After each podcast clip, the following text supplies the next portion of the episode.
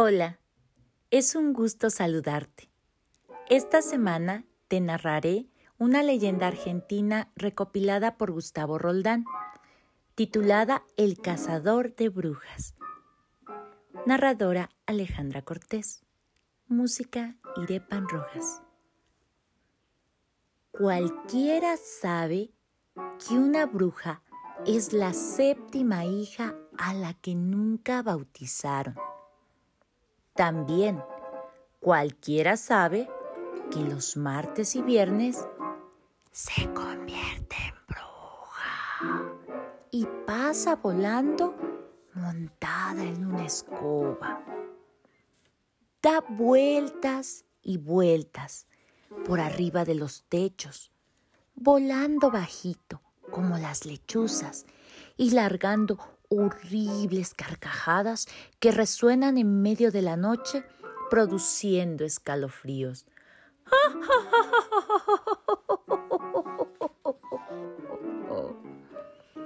Otros sostienen que solo vuelan los viernes de luna llena.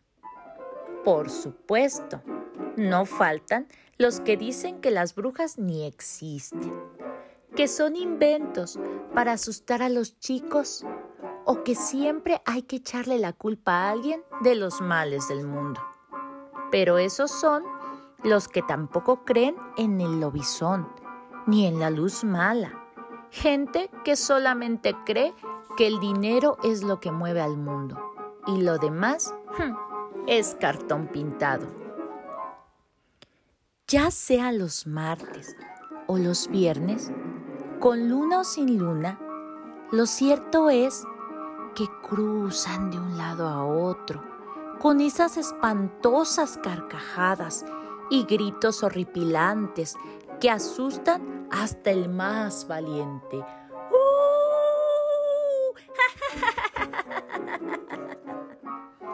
Pero cuentan los que saben que hay una forma de combatirlas y según dicen, el Héctor Frías la conocía perfectamente.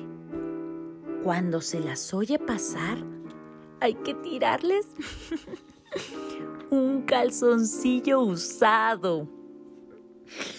Una noche de un largo verano chaqueño, de esos que comienzan temprano y después no terminan nunca, no se sabe bien si en Fortín la Valle o en la villa del río Bermejito, mientras el Héctor Frías estaba durmiendo a pata suelta, lo despertó un aullido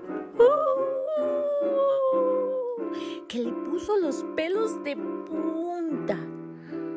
No había ningún animal, ni con pelos ni con plumas, que fuese capaz de semejante espanto. El Héctor que era conocedor de los bichos de la zona, lo sabía perfectamente. Entonces comprendió, estaba pasando una bruja. Sabedor del remedio, corrió a buscar un calzoncillo usado. Pero la esposa de Héctor, mujer hacendosa a más no poder, se los lavaba de inmediato y no encontró ninguno. La única solución era sacarse el que tenía puesto, pero a esa hora ya se había levantado toda la familia. El Héctor, hombre pudoroso, no se iba a quedar en cueros. Conclusión. La bruja voló para otro lado. Vaya uno a saber hacia dónde. Desde entonces, el Héctor no duerme bien aunque pasaron muchos años, no puede dejar de pensar en su fracaso como cazador de brujas. El cazador de brujas. Autor Gustavo Roldán. Narradora Alejandra Cortés. Música Irepan Rojas.